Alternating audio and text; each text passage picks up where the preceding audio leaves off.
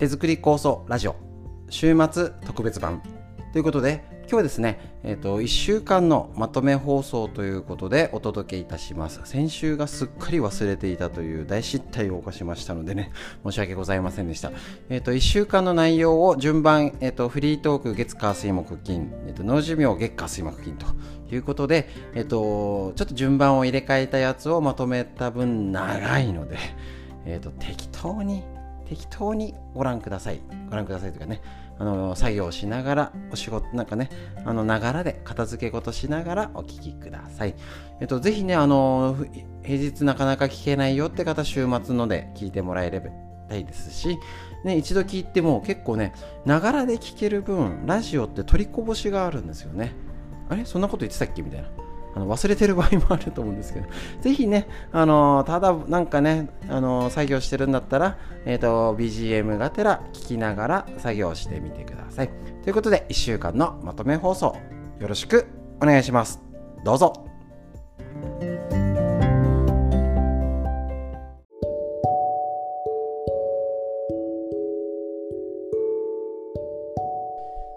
はい。それでは最初のコーナーは、フリーでお話しするコーナーになります。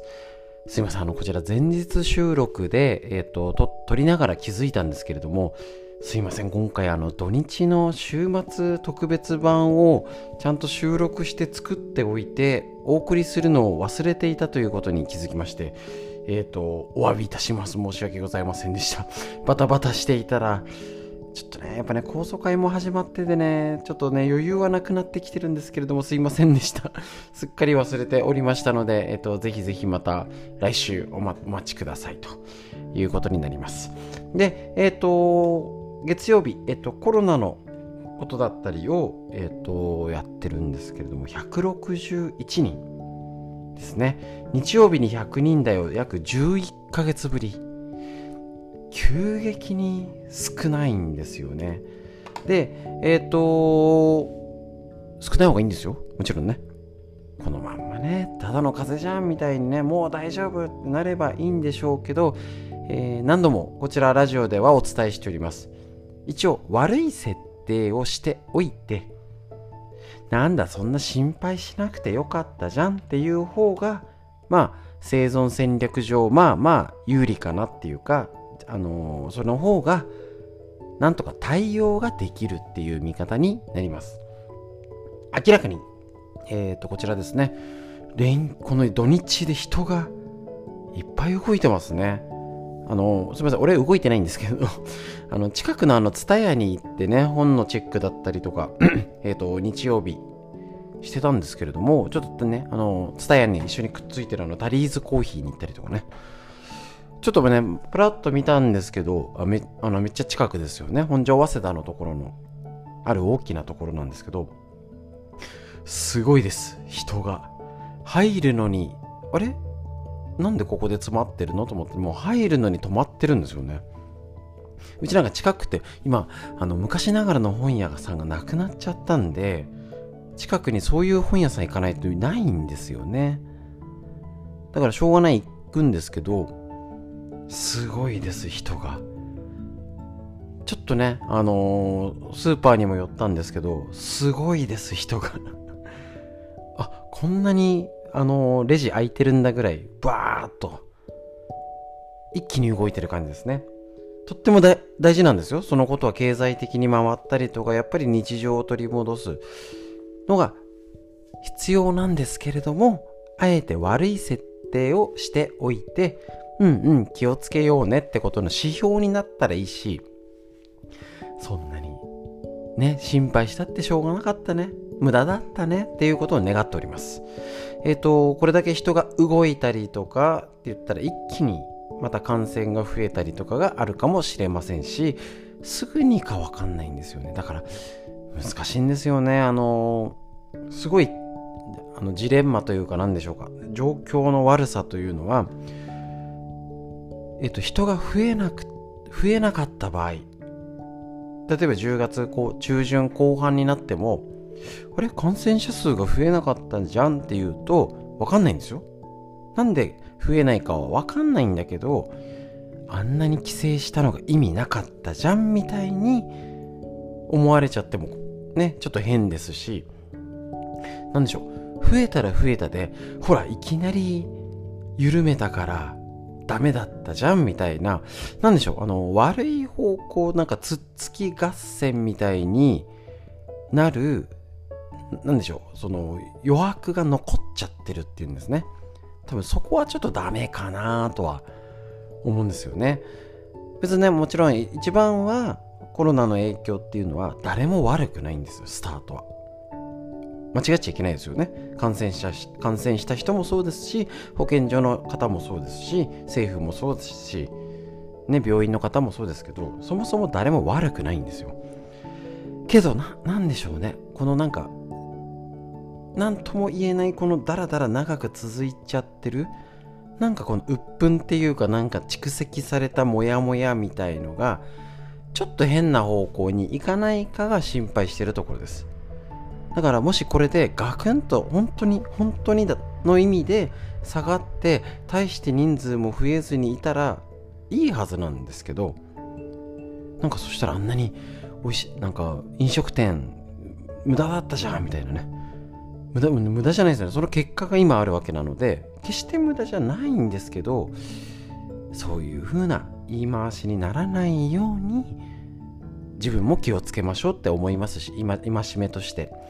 周りもあそういう風に捉えるんじゃなくてね逆にそんな飲食店だったりいろんなところねあの保証されてる飲食店っていう見方もあるし保証されてない他の業種散々我慢してるって方もみんながいてで、えー、と第一線で、えー、と頑張っていただいてるお医者さん看護師さんとか医療関係者の方だったり保健所とかその対応役所関係の方々ですね。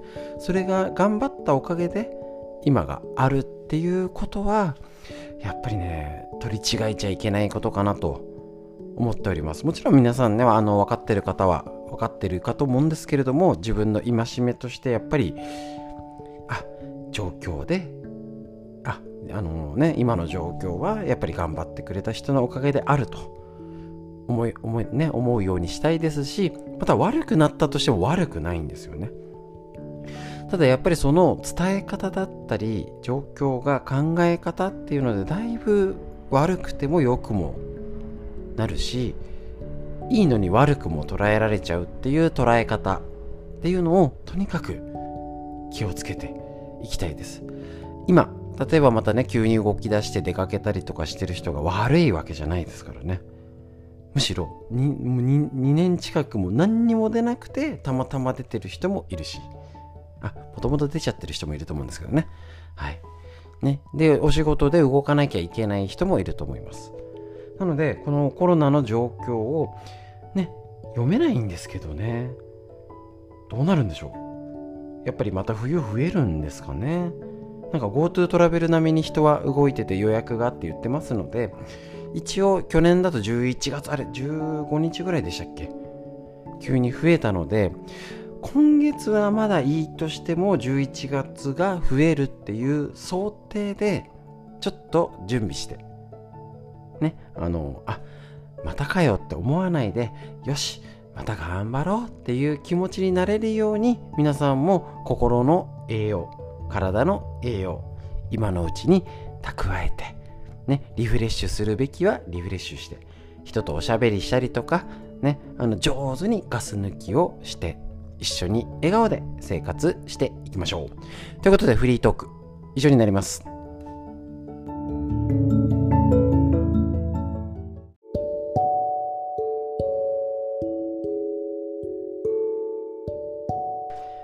はい、それではフリーでお話しするこちらの時間では、えっ、ー、と、コロナの中だいぶ収まってきて、考え方的には何度もお伝えしますけど、悪い設定でいくと、また秋冬ドンと増えるんじゃないかなって思うんですけど、おそらく経済が回る形で、ね、あの閉めるよりは回りながらっていうとなんか大丈夫なんだか急にまた家族がかかっちゃったんだかがごちゃごちゃな感じでしばらく続くかあと半年はまあ最低限になっちゃってますね。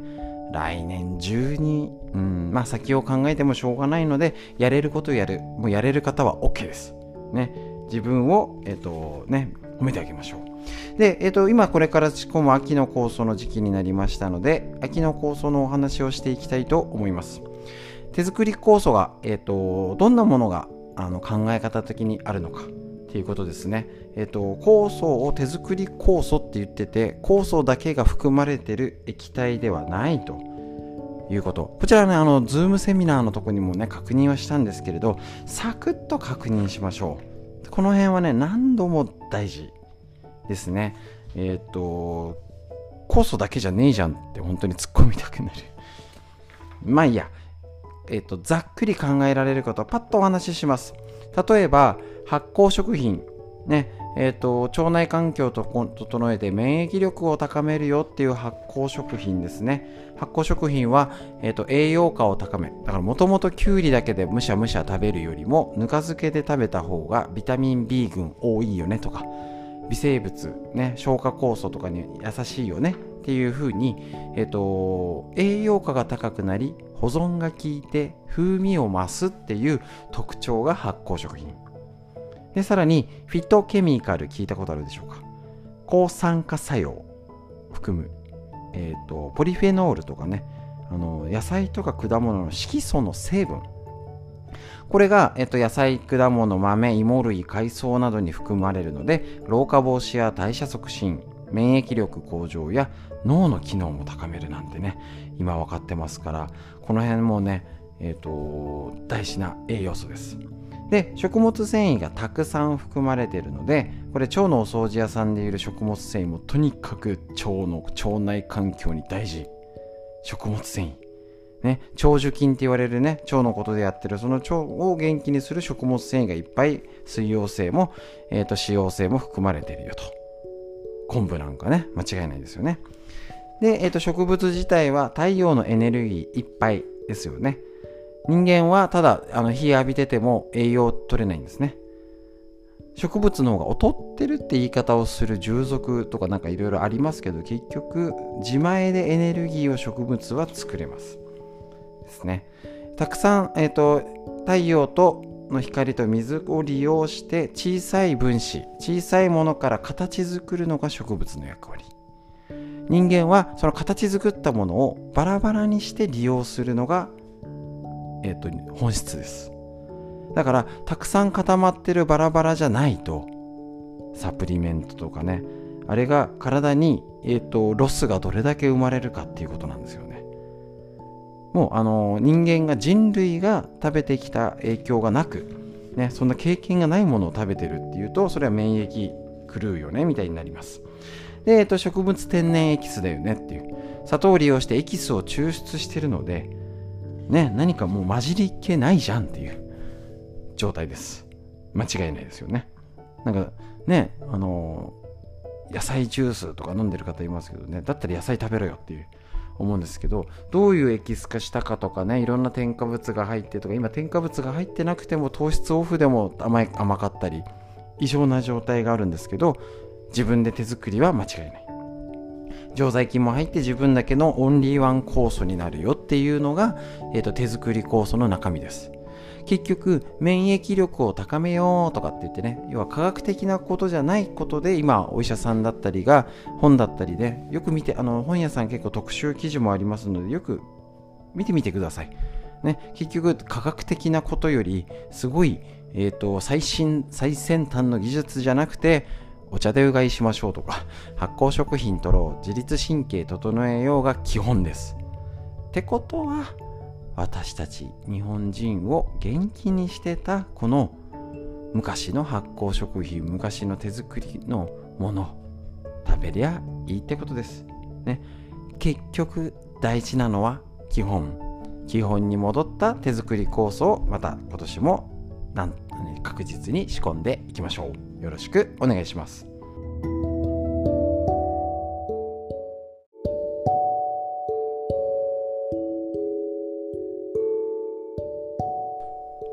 はい。それでははじめ、フリートークの時間になります。えっ、ー、と、ずっとコロナの話とかね、その時によって熱中症だって話をしていたんですけれども、えっ、ー、と、これね、結構、減って100人以下になるなんてねもう数字を疑っちゃいましたけどねその状況を確認しましょう。ね、感染者数は減ってるっていう状況、ね、もういろいろが多分、あえて調べておりません。えっ、ー、とね、検査数とかいろんな数字がもうね、あのー、ワクチンを打ったから、あのー、打った打たないとかでもね、変わってきますし、いろいろなデータが出てくると思うんですけれども、詳細よりはもう、ね、今流行がすごくて出歩くまで気をつけた方がいいのか。ね、少し、あの行けるところは行ったり気分転換をした方がいいのか。なるべくその2択、ね、その時期をき、ね、あの考えるとしたら今は少しみんな言って出かけてますしね。あのかといってちょっとわーってみんな集まって飲もうぜどんちゃん騒ぎって気分にはなれませんけれどもやっぱね少しは気分転換しましょうね、もう日頃ちゃんとできてます。もう1年半もうね、飽きもせず、懲りもせずね、あの政府の要請っていうだけをね、ちゃんと守ってきたわけですから、こんな素晴らしいね、人たちはいません。言うこと聞かねえし、普通はね。なので、ぜひ自分を褒めるべく、ね、ね、あの家族単位とかね、感染を広げないように上手に、あの気分転換してみてください。で、えっ、ー、と、こちらですね、えっ、ー、と、手作り酵素の時期に、え、ー、と、だんだんな、まだちょっと早い、暑い、ね、もし急がない方は、もうちょっと先がいいかな。ね。えちょっとまだ夏野菜が多くて暑いし、また今日も3、昨日も30度近く。ね。えまあ朝晩はだいぶ涼しくなりましたけど、こういう時はあまり急いで作らない方がいいのかなと思いますしもし足りない方とかは5キロだけ作っとくとかその先ももうちょっと作っとくとかっていうので、えっと、上手にね、またじゃあ10月深まってきて11月で作ろうとかってね秋は余裕がありますのでぜひゆったりのんびり作るようにしてみてください。でえっ、とその秋の酵素ねえっ、ー、と足りね去年のやつがあるからどうしたらいいのって端境期だと思うんですねその話を。えっ、ー、と、去年の残ってる方、その前ので、もし残ってて少し飲んでもいいんですかってお電話ちょうどいただく時期になります。そうすると、あ、別、新しいのできるまで飲んでていいよ、みたいな。一応、お彼岸を目安に、昔は話してたんですけど、ねえ暑さ寒さも彼岸どこじゃないしっていうね。なんやねんって感じですし、え、ー、と、季節っていうのは、はい、この日にはい、パチッ切り替わりました。ではなくて、だんだん夏らしさがなくなってきて、秋が深まってきてっていうグラデーションの中で移ろいよく季節だと思いますので、もうこの日にきっちりっていうんじゃなくて、ね、上手に切り替えましょう。その辺は適当にやりましょう。ただ例えば、えっ、ー、と、基本はね、梅をずっと、あ、もう梅飲まないですね。時期的に。さすがにまあお彼岸、それもお彼岸ぐらいで切り替えるといいよってお話ししております。一年中梅を飲むとか、ね、秋を一年中飲むとかね。もう春が大変だから作らないんです。もう気持ちはわかるんですけど、えっ、ー、と、きっちり季節を守るってのが大大大原則になりますので、梅の酵素も美味しくてね、また飲みやすいしいいんですけど、私自身結構ガブガブ飲んでたんですけど、やっぱりね、湿気がなくなってきて、お日が、あれいつだっけな？急にあんまり美味しくないなって感じるようになるとパタッと飲まなくなっちゃう。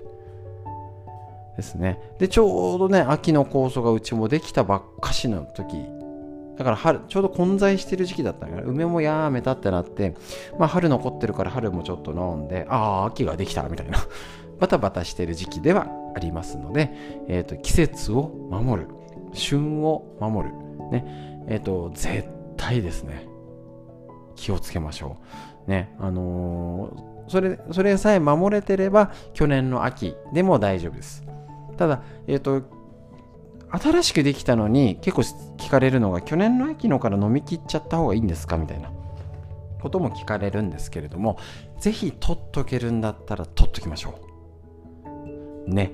あのー、古い構想の方がまたね、最初になかったやつ、発酵でね、新しく栄養も増えてるのがあると思いますし、ね、何か調子が悪くて怪我してとか病気になって特効薬的にはあの古い酵素の方がいいかもしれませんただパッティングとかに使うには新しい酵素じゃないと出ないとかね。やっぱねその時々のそのね立ち位置ねの、えーと、本領発揮具合が違うと。いうことなんですね。なのでねその辺はぜひぜひねあの臨機応変にやっていただきたいんですけど季節を間違わないがポイントに。なってきます。で、えっ、と、それを踏まえた上で、またね、何度も言ってます。備蓄を秋は余裕があります。ね、柚子とかりんごとかでも作ってもいいし、秋を5キロだけ余分に作ろうでもいいですし、ね、作れる期間も長いので今今10月に1回10キロ作った方は11月終わりとかにもう1回作っとくと入る中身も違うし最初に作った酵素がね置くスペースが減らせてで、えー、とまた次が作れるというね、えー、といろいろ利点もありますのでぜひ来年の4月にならないと飲めないのでねえー、と10、10、11、12 123,6ヶ月飲む分を取っときましょう。で、また前も話しました。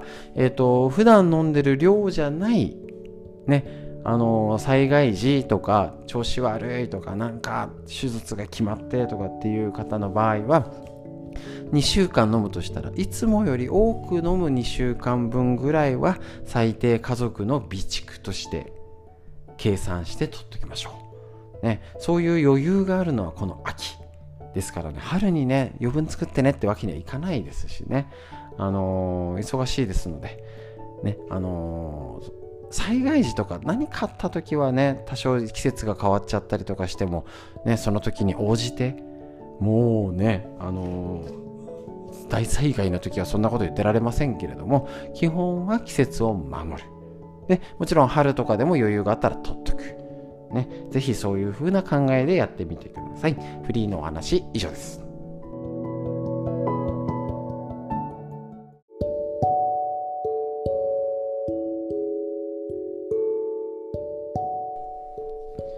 はい。それではこちらフリーでお伝えするこちらのコーナーになります。えっ、ー、と、昨日の未明って言い方になるんでしょうか。えっ、ー、と、青森県で最大震度5強を観測したということで、お住まいの地域の方、ご親戚、お友達いらっしゃる方大丈夫、アンピア大丈夫でしょうか。ね、大災害とまではいかなそうですけど、なんかね、東北っていうのだけで聞くとちょっとね、もうフラッシュバックしちゃう。方も多いんじゃないでしょうか。えっ、ー、と、こういう時ほど、えっ、ー、と、備蓄だったり、今ある地震ね、振り返って人間ってつい忘れちゃうんですよね。昔のことね。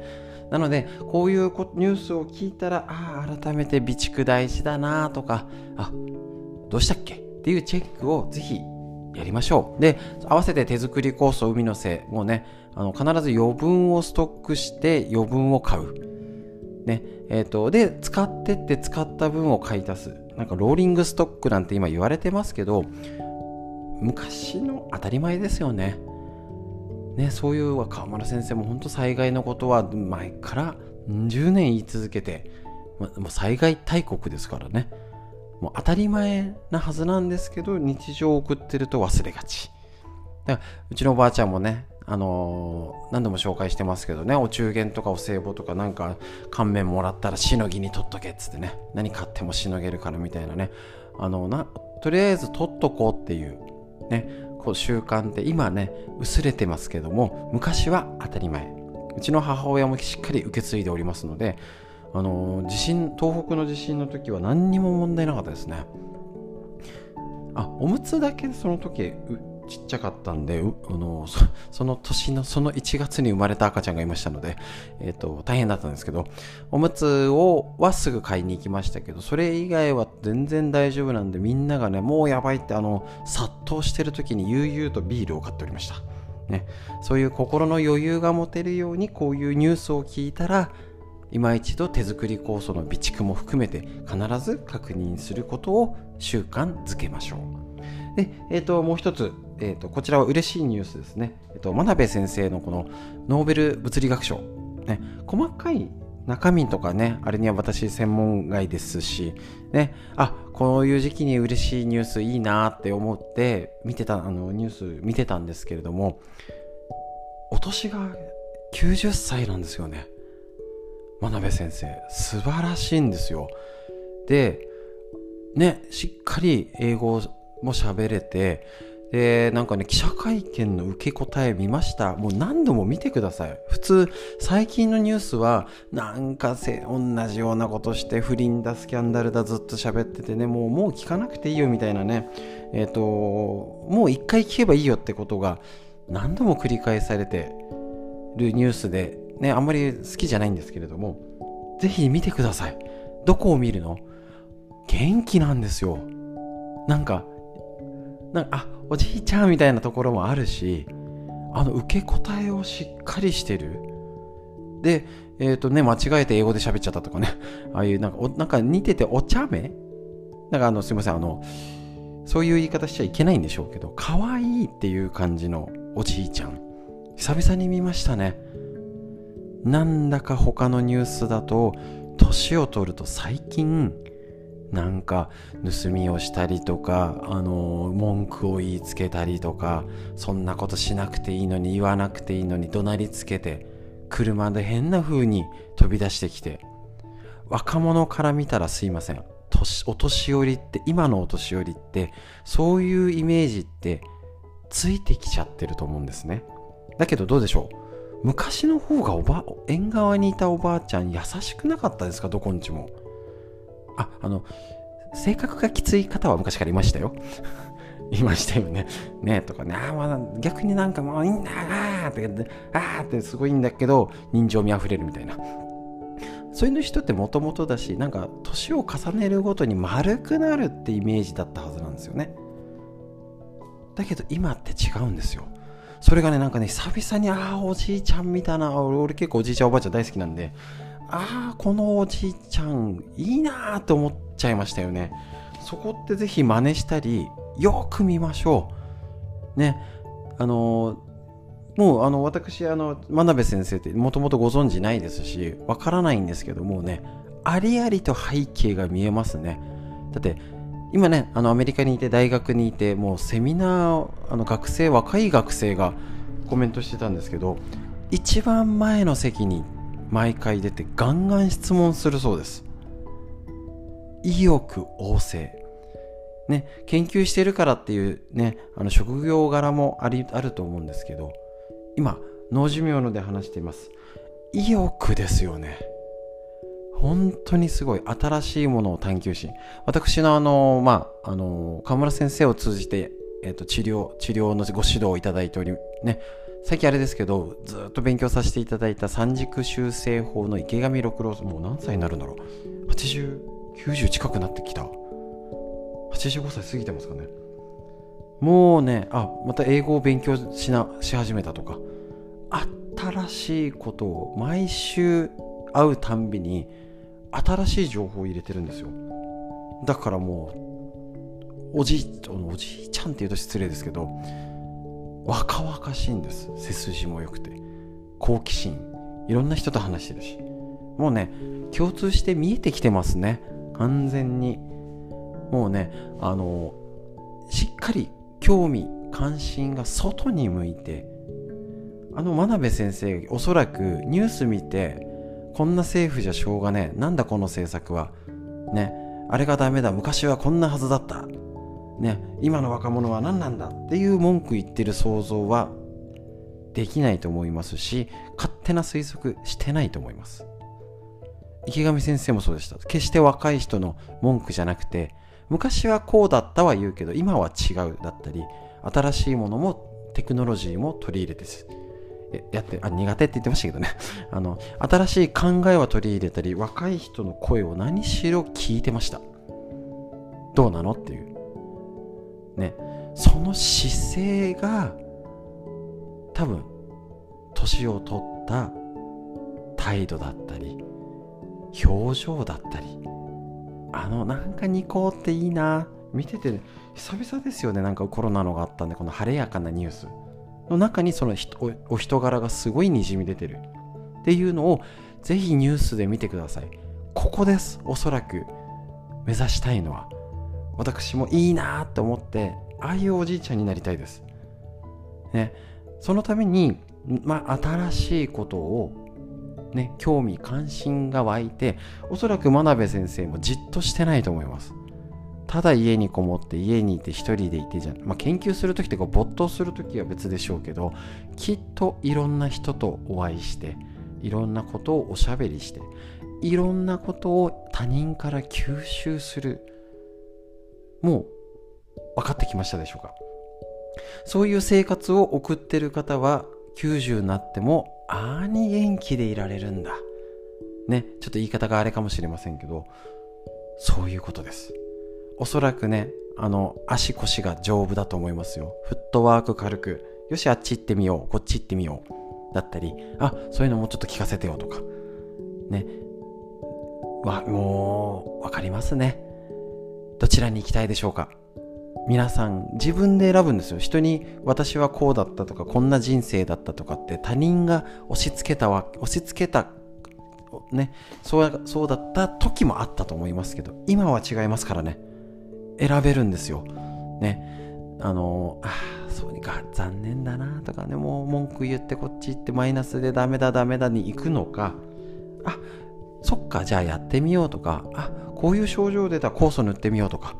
そういうふうに切り替えられた方がおそらく真鍋先生より真鍋先生よりって言うと変ですけど言っちゃおう。真鍋先生のような年を重ねることができると思います。私はそっちを選びたいですしいいなーって思いました。是非ニュースでそこの背景を見て何度も確認してみてください。あの表情仕草目の動き絶対90歳のお年寄りではありません。ぜひ確認して勉強にしましょう。最高のテキストです。以上です。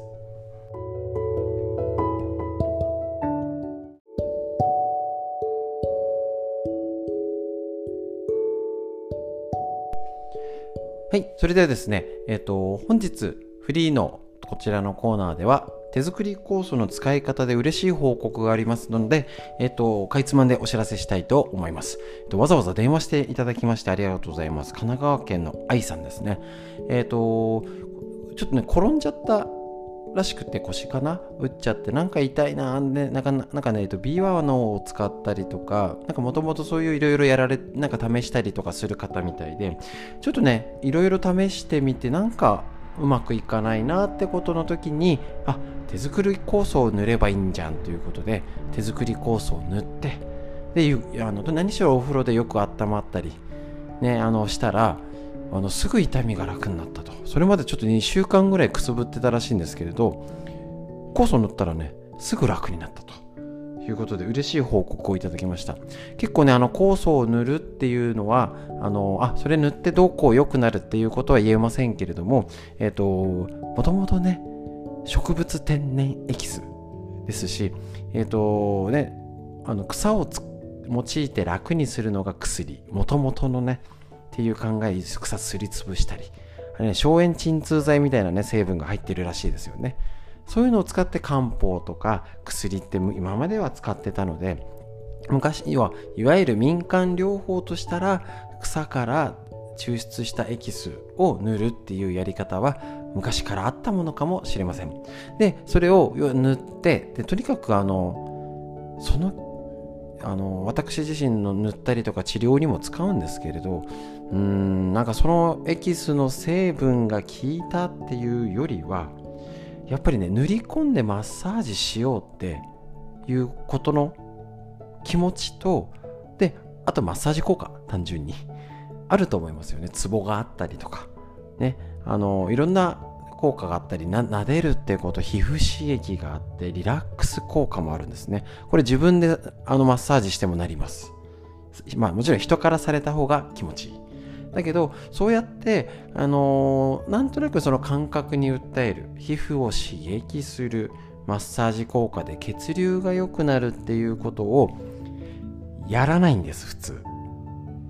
ですよね。結構多いと思います。ね。だって薬飲んだ方が楽なんですよ。薬他のせいにできるし効かなかったら薬が悪いみたいなね。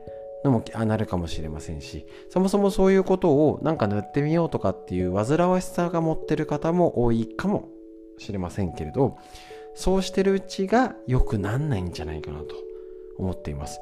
直接やった行為行動が100%もの結果として聞いたっていうイメージよりはあ自分の持ってる道具で何か試してみないかな。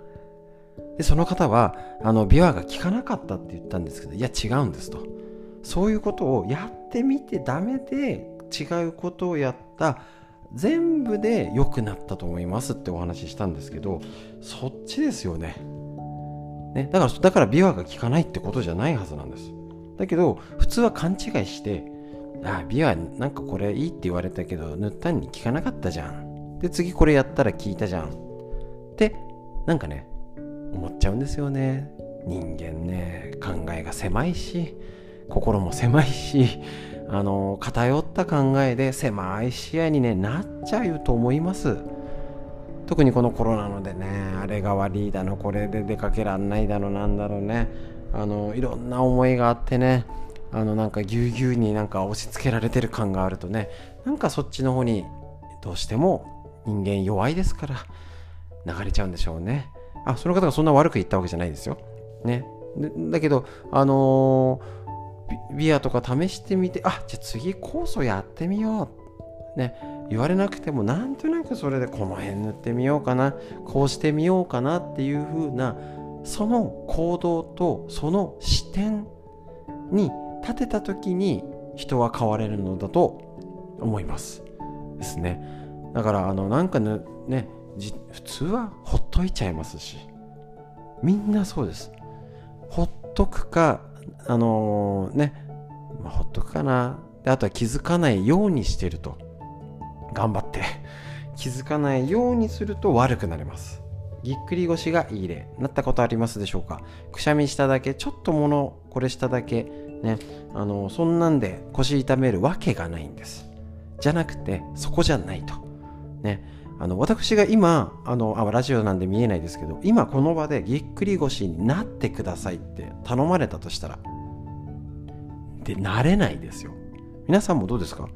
今ぎっくり腰になってって言われたらなれます？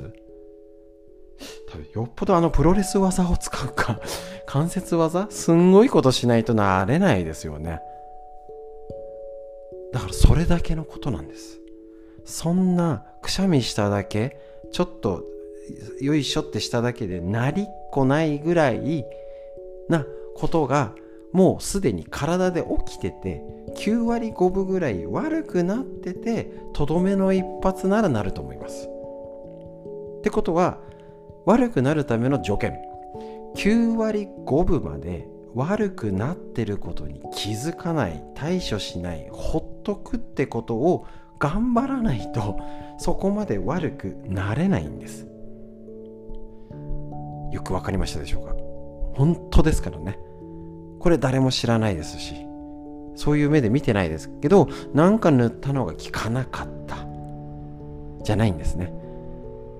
だからまず自分の自前の酵素でもいいですし何かやれることないかなっていう探す視点行動する実行力実践力で聞いたかなっていう検証。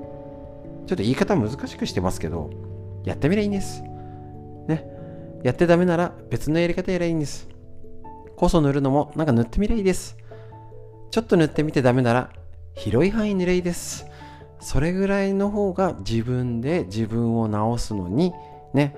あの家でケアする方法としたらとってもいい姿勢だと思います。これの成分が何に効いてこうだって言うんだったら、えっ、ー、と、日本における、えーと、効果がある食品も含めて効果があるものは薬しかありません。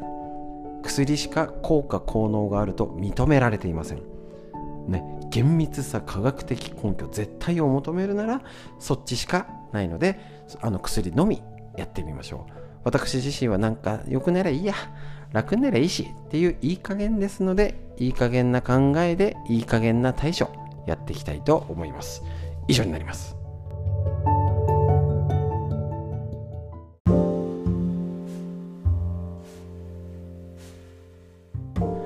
続いてこちらのコーナー。脳寿命を伸ばす。認知症にならない18の方法。新井平先生の文春新書よりこちらをお届けしております。すいませんちょっといつもの録音場所と違うとこでやったらちょっと音とかがね 申し訳ございません。えーとこちら大人も子供も脳を元気にするねお年寄りだから脳が気をつけなきゃボケないためにだけじゃなくて働き盛りもね子供もですねゲームやってて目が疲れてありますよね。なのでぜひこちら脳を元気にする方法を一緒に勉強していきましょう。こちらですね。えっ、ー、と今日は今、えっ、ー、と新しくどんどん進まないで先週からやっておりますね。えっ、ー、と半分ぐらいお伝えしたんですけれど方法はなんですけどやっぱりここを少し掘り下げてね。あこれやってね。血管気をつけてね。こうだよね。気をつけてね。だけじゃなくてもうちょっと掘り下げたいと。いうことで、まあ、焦る必要はありませんので、一つ一つ確認していきましょう。この確認作業が5年後、10年後に生きてきます。いきましょう。こちら、前回話した途中っていう言い方おかしいのかな？はい、え、ー、と、脳の血管の老化ということで、生活習慣病が血管を老化させるっていうことを、え、ー、と、先週やりました。で、えっ、ー、と、これの続きの話首と目の動脈に注意する。かつて日本人には東北などの寒い地方を中心に高血圧の傾向がありました。漬物などの保存食に塩をたくさん使ったからです。その結果、脳の血管に障害が生じ、死因の多くも脳卒中でした。これね、あの、異論がありますので、えっ、ー、と、私はこの意見には反対でございます。ね、えっ、ー、と血、血圧高くないと寒いとこ生きていけないじゃんみたいな。その分、あの、血圧を下げたら逆に脳卒中増えちゃったっていうデータがあるみたいなんですけど、まあその辺は真偽は置いといて。ね、その後に待ってるのが血管性認知症です。脳血管に障害があると周りにある神経細胞がダメージを受けて認知症に至るのです。かつての日本人は海外諸国と異なり血管性認知症が認知症の原因疾患の代表でした。ただ、えーと、認知症になるよりはその脳のダメージの後の認知症が多かったってことなんですね。で血管性認知症が大きく減ったんですねその後。塩分摂取量が控えめになり脳血管障害が克服されてきたためです。そんなに減ったかなって思っちゃうんですけどまあまあちょっとこの辺のはね置いといて原因となる血管を守れれば血管性認知症は一時予防が可能です発症させないことが可能です他の認知症とはそこが最も違う。つまりね血管のことはあの血あの塩分気をつけたり運動したりで減らせるってことはこれ間違いないですよね。でその血管性で、えーと、脳脳梗塞とかその詰まりが減らせて今薬も良くなってるんでそこもありますよね。あの血液サラサラとかねあのすぐ薬だけであのできちゃう、まあ、いいいい悪いやともかくそういう進化もしてます。でそれの、えーと、影響で、えー、に血管性は脳が影響があった認知症は減らせるってことなんですね。克服できてると。いうことなんですね。脳の血管の老化について考えるときまず大事なのは首と目です。もう一度言います。脳の血管の老化について考えるとき、まず大事なのは首と目です。脳はたくさんの血液を必要とします。心臓から脳へ向かう動脈は左右の頸動脈と椎骨動脈、これ2つ大事ですね。暑い日に首筋を冷やしたり、冬にマフラーを巻いたりするのは、動脈を流れる血液を冷やしたり、温めたりするためです。それだけ首の血流は超大事。ではなぜ目が大事かというと脳の血管を直接見ることができるからそうなんです。目は脳の出先器官と言われてます。で、毛細血管の塊。眼底を見ることで血液の状態がわかるよということなんですね。脳動脈瘤は脳の動脈が壁が薄くなったり脆くなったりした部分に血液が溜まってコブのようになること。これが破裂するとくも膜下出血ですね。慢性くも膜下出血は例えば転んで頭を打って直後は何ともないように思えて数週間後数ヶ月後に影響出る。なんかあのー、ミステリーみたいなね。テレビとかであるようなやつです。こういうこともありえるんですね。血管のパターンって。だから分かりづらい。そうなんですね。だからその目の血管とかで夜その首と目を対処する。実はこれえっ、と私自身がそのワクチンの副作用でとか脳を元気にするときにあ同じじゃんって思ったんですけど結局脳を元気にするときには目を海の精を入れて首の流れを良くする。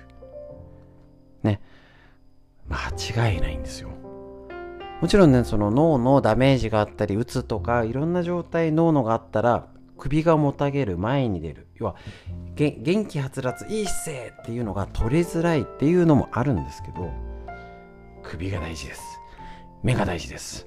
その対処をぜひやってみてください。それが分かって海の精を目に入れたりとか首を塗るっていうことの意味が変わると思います。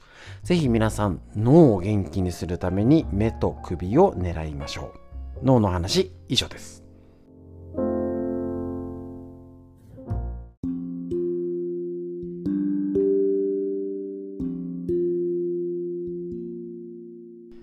続いてこちら、脳寿命を伸ばす、認知症にならない18の方法、新井平井先生の文春新書を参考に、もちろん、年を取ったから頭がしっかり、ね、若い者の世話にならないようにっていう脳を元気にするだけじゃなくて、その若い者、私たち子育て世代ですね、40代、50代もこれ、よく読むと脳のこと、大事じゃんって分かりますし子供のべん、ね、ゲームしたり目がっていうのもすごいこれを見てあ脳のこと老化が気をつけなきゃなんだ血流がっていうことが分かってくると思います。ですのでしっかり脳の元気にする方法を確認してきます。で、えーと、またこちらですね、えーと新しく進まないで今掘り下げてる段階です。なので、先を急ぐ必要はありませんので、えっ、ー、と、一個一個確認して、あ、脳を元気にするために今やれること探っていきましょう。こちら、脳の、えーと、段階3つ目。1、2、3ときた3つ目です。あ、もう最初のやつ覚えてますか？いっちゃいます。脳の神経細胞の老化。楽しみを見つけてカバーする。脳の寿命と密接な関わりがあるのは脳を構成する細胞。なんかグリアとかなんとかありますね。神経のネットワークです。名前はいいです。神経細胞は情報処理の主役で、細胞を保護し栄養を与えたり老廃物を排除するっていうことなんですね。神経と血管をつなぐ役割っていうのも細胞、グリア細胞っていうのがやってます。名前はいいですね。神経細胞の老化にいくつかパターンがあります。まず、数が減っていく老化。加齢に伴い神経細胞の一つの働きが低下しますが全体の数も減っちゃうよねということですね。毎日10万から20万減っちゃうなんていう説もあるということですね。まあえっと一千数百億個あるからいきなりパッとなくなっちゃうわけじゃないけど大事。また神経細胞が減るにつれ脳が萎縮してシワが深くなります。高齢者の脳を MRI、なんか輪切りの画像診断で見ると、認知症ではなくても萎縮している様子がわかります。正常な老化でも神経細胞の減少によるダメージは受けるのです。だからこれ、物忘れのような症状が50代ぐらいから現れるケース。だけど、物忘れを忘れたって気づいてるうちは大丈夫。で、えっ、ー、と、これどんどん老化が衰えてって、老廃物が溜まったりっていうのが脳の老化現象として神経細胞として起きてきます。ですね。この老化をささ、えーと、防ぐっていうには神経のネットワークの働きを高めることが大事ってことなんですね。筋肉みたいにあの使って鍛えればいいっていうことになります。ですね。で脳全体の機能を高めるような工夫が必要でじゃあ何をしたらいいのかっていうキーワード。これが意欲です。何事にも貪欲に取り込もうという意欲こそ脳の機能を維持する最大の秘訣ってことなんですね。これね、結構なページを割いてるので、え、ー、と、また丁寧に説明しておこうとは思うんですけど、結局やる気です。どうですか？普通だって年とともにね、なんか億劫になっていくじゃないですか。大丈夫ですか？なんかもう、テレビの前のこたつだか自分のスペースの周りにティッシュとかリモコンとかスマホとか充電器から全部届くとこにありませんか？大丈夫でしょうか？どんどん億になってこのコロナでね人が動き出してますけど結局そんなに急に人とあちこち会えるか元に戻るわけではないっていうと新しいこと意欲ってどうしたって減ります。減りますよね。なんかいろいろねあのクラブとかサークル活動みたいだったりね自治会のなんか役目を仰せ使ってみたいだとねしょうがねえなって言いながらねなんか楽しいんですよね。そういう意欲を発揮する場が減ってるってことは脳の衰えが進行する可能性が誰にでもあるんですよね。もうそういうのを時代を生きてるってことなんです。しょうがないんです。だから何か意欲新しいことに挑戦試してみたりね必要になってくるんです。そこでぜひ活用してください。こちら。オンラインのやつですね。もうあのオンライン登録してスマホでなんかいつ全部は見れないんですけどって言って YouTube 見たりラジオを聴いていただいたりちょっとたまにはズーム見てみる。もうそれで十分意欲バッチし脳トレです。なんかね食わず嫌いあるじゃないですか。そんなこと言ってる場合じゃないんです。ね言ってる場合ならいいんですよ。だけど結局意欲とか関心が他にないのに新しいことを勧められてうーん苦手だからやっぱいいってなっちゃうのはしょうがないんですけど脳の老化につながるって言ったらどうでしょう。ぜひトライしてみてください。これも脳トレです。ラジオを聞いたりとかね。これをまたこれいいよとか友達に転送してみたり。ね。YouTube の動画を見てみたり。ぜひ試してみてください。これも脳トレです。これから脳が元気でいて、ね、あの若い者に迷惑かけたくないならやってください。以上、脳のお話でした。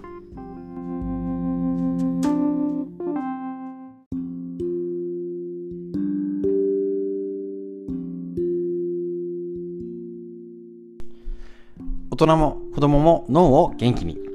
脳寿命を伸ばす。認知症にならない18の方法、新井平井先生、文春新種より、こちらね、えっと、年取ってね、いつまでも脳がしっかりいなきゃっていうこともそうですし、えっと、働き盛りもパソコンばっかり、運動しない。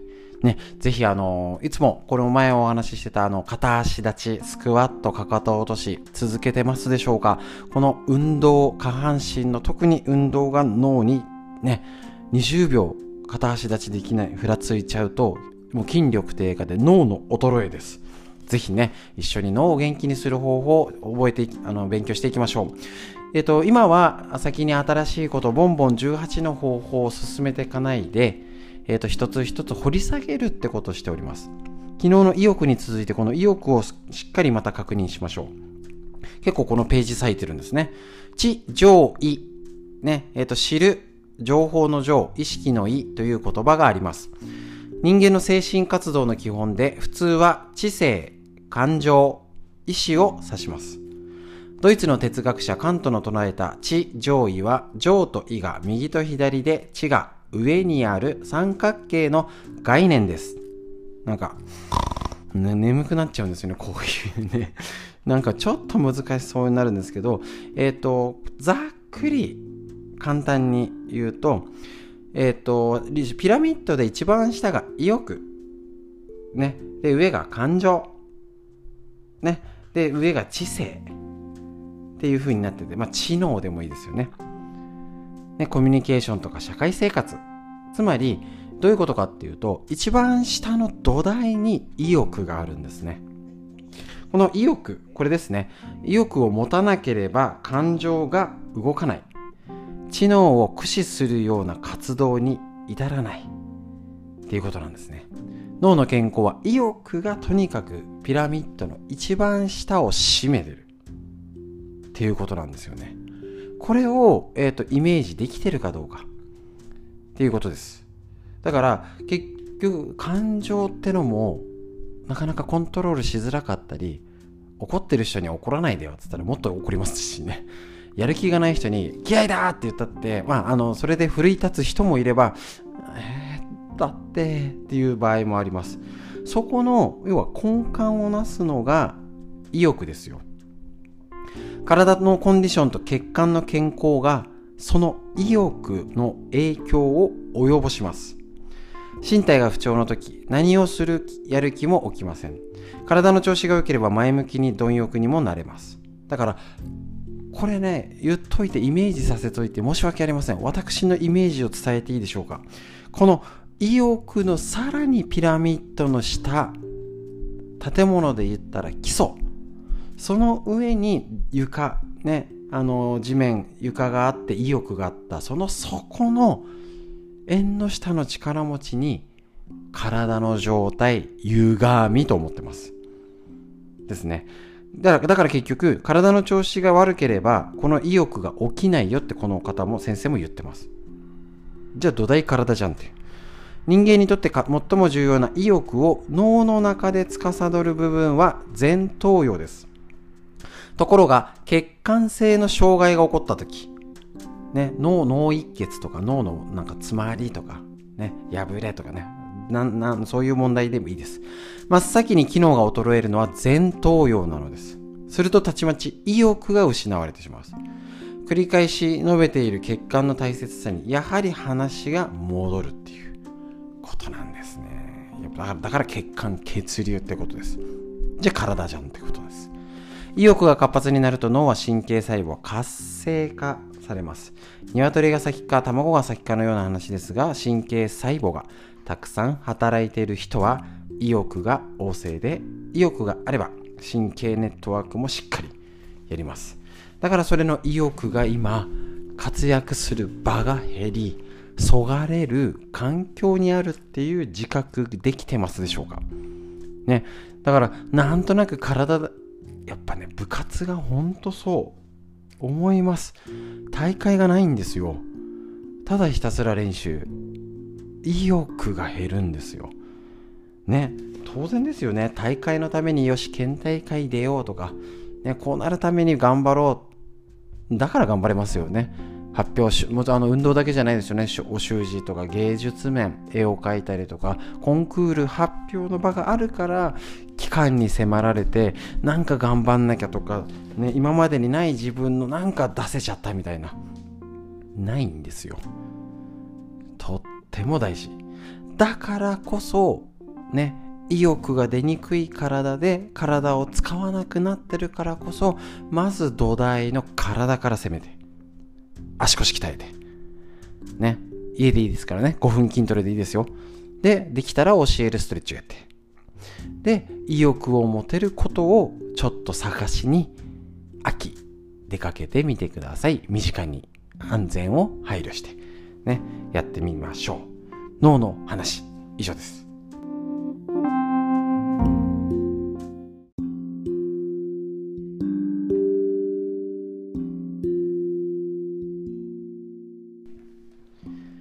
はい、こちら、脳寿命を伸ばす認知症ならない18の方法、新井平先生の文春新書、こちらを参考本に、もう目指せ真鍋先生ですね。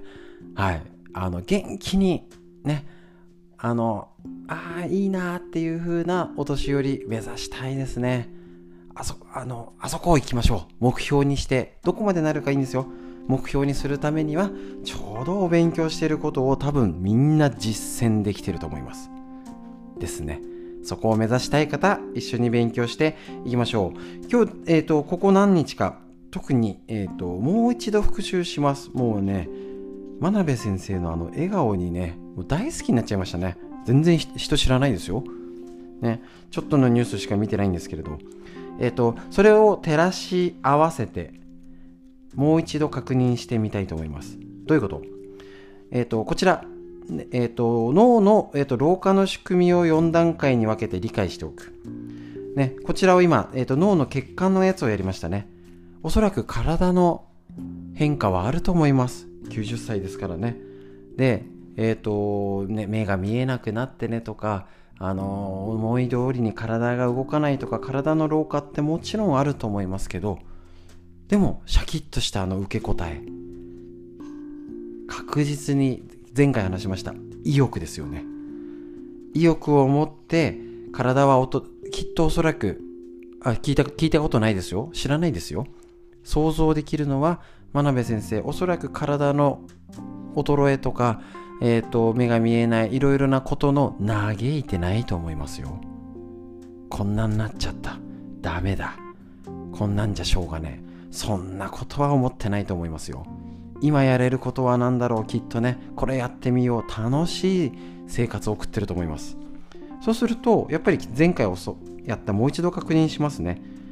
いろいろ感情とか気持ち知能とかいろいろある中の土台として意欲があるってこと。意欲が活発であるとえっ、ー、とねこちら生物として本能的に備えている睡眠欲食欲性欲と結びついています。人によって低かったり病的に高い場合もありますが多くの人間は理性や道徳感によってその度合いをコントロールしてるんですね。でとにかくあの脳科学から見るとその本能的な欲求によって、えーと、脳が刺激されてコントロールしてます。でその司令塔っていうのが前頭葉、ね、本能を理性で制御しているっていうんですね。だから、えーと、体例えばの哲学者のフロイトの精神分析では自分を抑えるスーパーエゴ超自我という心の領域があって意欲や欲病欲望本能と道徳心社会性のバランスをとってるなんてね。こういうのを見る聞くと難しいんですけどそういう哲学的なこと、ね、脳科学的にはあり得るってことなんですね。とにかく楽しむこと意欲を高めるのに相乗効果があります。ねえーと、ただ家にぼーっとしてないでおそらく体を動かしてよしあの論文見ようあの人と話をしよう。あで楽しんで新しいことをやってると思います。人のせいにしてないと思いますよね。自分で頑張ってやる。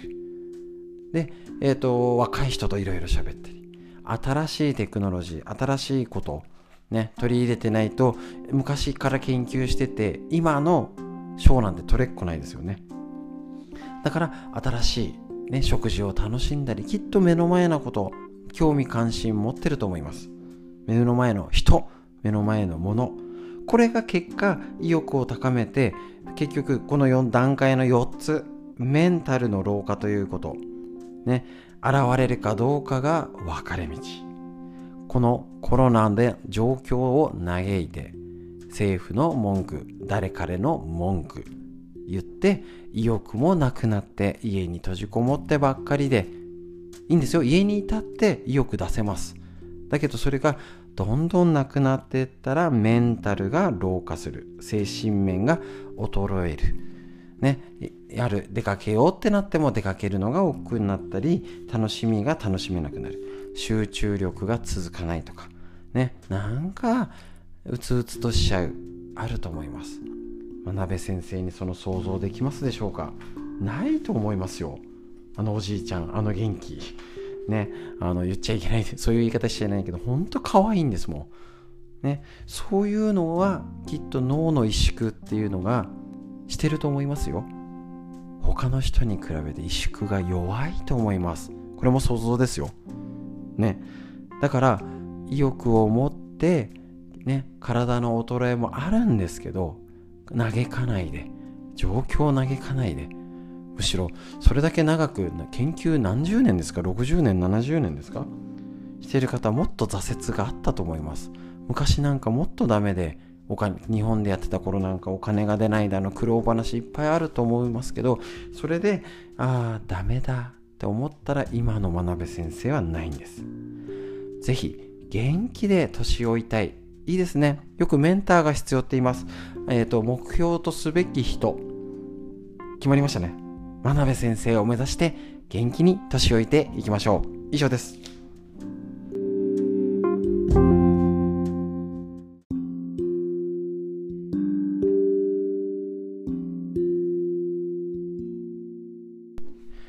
はい。それではこちら、脳寿命を伸ばす、認知症にならない18の方法、新井平井先生のこちら、文春新書より、えっ、ー、と、勉強して大人も子供もですね、こちら、えっ、ー、と、脳を元気にするための方法、ね、勉強していきましょう。ね、あの、ノーベル物理学賞の真鍋先生の、あの、元気なようになるね、秘密、ね、立頂 S だけじゃできないですよね、でもね、ね、大人も、ね、働き盛りのパパママ世代もお孫ちゃんももうね元気でいることずっとの積み重ねだと思います。今日のお話こちら、えーと、脳寿命を伸ばす方法をどんどん進めないで一個一個掘り下げてます。やっぱりねここねありますね。続けて言ってるんですけど前回やりましたようにやっぱりね意欲。意欲を持たなければ感情が動かない。知能を駆使するような活動に至らない。脳の健康は意欲がどのくらい強いかが左右される。ね、もうあの繰り返しになりますけれども真鍋先生がおそらく話してないし細かくニュースでしか見てないですけどこんな時代じゃしょうがねえとかああの若者はダメだああじゃねこうじゃねえって多分文句言ってるのは想像できません。おそらく何でも興味を持ってこれなんですかね。だってセミナーを毎回出席して先頭に座ってガンガン質問してたらしいですもんね。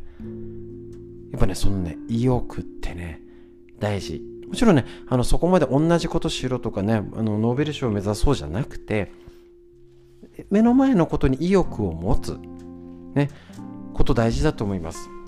で、この脳につながること、ね、例えば情で楽し切なのは楽しいという感情。意欲を支えるキーワードは楽しいという感情です。好きこそものの上手なれ。本当に昔の言葉は理にかなってます。言葉の通り楽しむことが大事。いやいやしてませんか？しょうがない。これしなきゃだから運動しろって言われたからしなきゃ。もうダメダメすぎます。だったらしない方がいいんじゃないって思っちゃいます。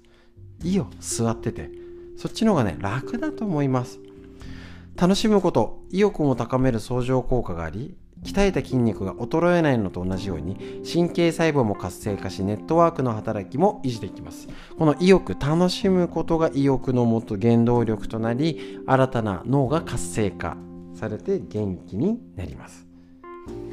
ね今やってること気をつけようとも楽しんでさっきのね酵素を塗ることもなんか何いいの？これ。じゃあ塗ってみるか。うんなんか塗ったって微妙じゃない？っていう人にはもうもったいないんで塗らなくていいです。本当に。ね。あの、楽しみながら酵素も飲んだり、楽しみながら仕込む。ね。だからやっぱね、喧嘩しながら混ぜたら絶対ダメだと思うんですよね。ギスギスして。ね。何回しかめっ面で酵素混ぜてもね、美味しくないのができると思います。ね、あのなんか、あの、思いが伝わるとかどうこうじゃなくて、もうなんかそんなもんでしょっていう、ね、なると思います。楽しみましょう。とにかくやってること。例えば、えっ、ー、と、すごい、あの、脳を活性化する、なんか脳トレして、すごいところ行こうじゃなくていいですよね。今旅行行くったって行きづらいですし。例えば、コンビニ、いつもね、スーパー、薬局、いつも近いところ行ってません？まあ楽なんですよ。同じように、あ、ここには何があるかわかるから。ね。違う店行きましょう。いつもローソンならセブン行きましょう。もしくはファミマ。違うね。あの、ある、ちょっと今なんかね、違うコンビニまで歩いたって何分もかかんないですから。ですし、特に田舎に住んでる方はすぐ車ですぐ横付けしてね、近いところばっかり目指してね、行っちゃいます。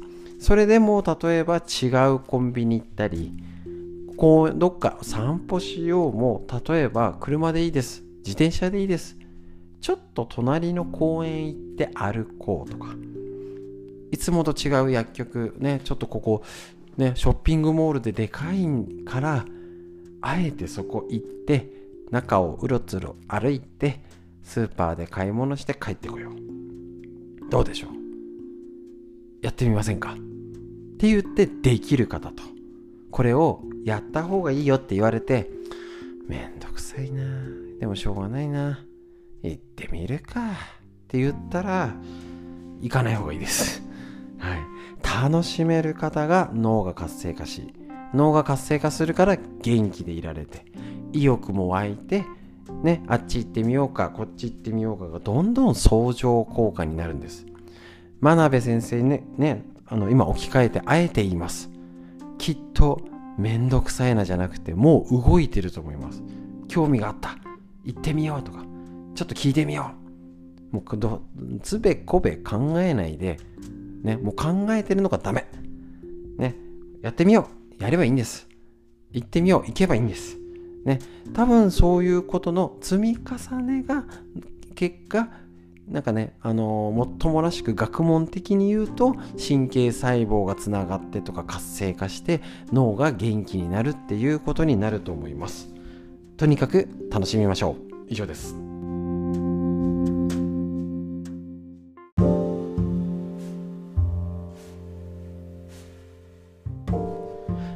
はい、それでは、えっと、東洋医学のお話を緑薬品漢方堂の毎日漢方。体と心をいたわる365のコツ。桜井大輔先生のこちら夏目社より出てる本よりご紹介していきます。ですね。こちらちょっとですねえっ、ー、と土日に紹介したやつはぜひご自分でご確認ください。10月4日ですねこちら。潤いと血不足による低血圧は早く寝ましょう。潤いや血血が不足すると血管内にかかる圧力が弱くなるので低血圧になります。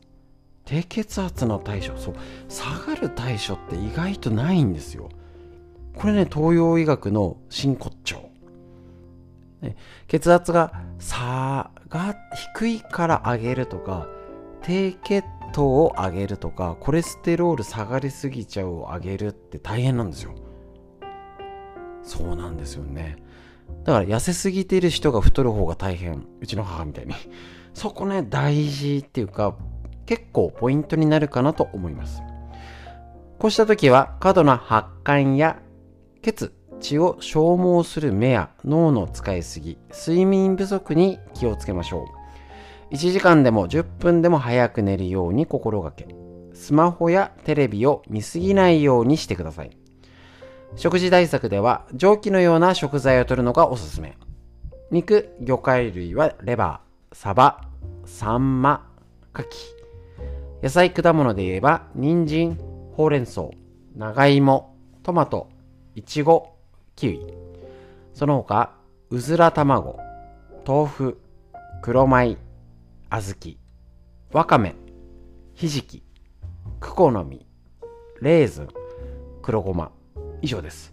こちらを取るとその対策になるよ。潤いや血が不足すると、ね、低血圧になったりとか過度の発汗血を消耗するとかねそういうことがあるよってことなんですねこの辺は東洋医学独特の考えですね補うっていう考えするのでなんかね本当に西洋医学って上がったものを下げる薬は今いっぱいあるんですけど低いのを上げるって大変なんですよねだけど、どうでしょう？例え良くないんですけど、体温もそうですよね。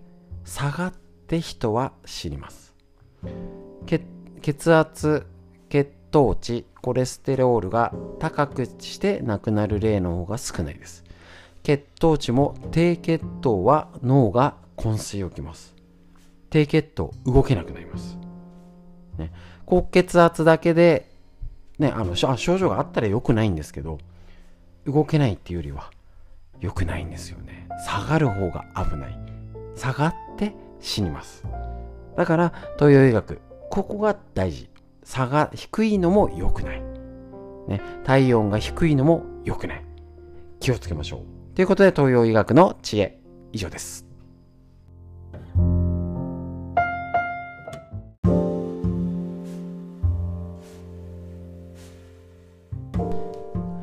続きまして、東洋医学の知恵を一つ。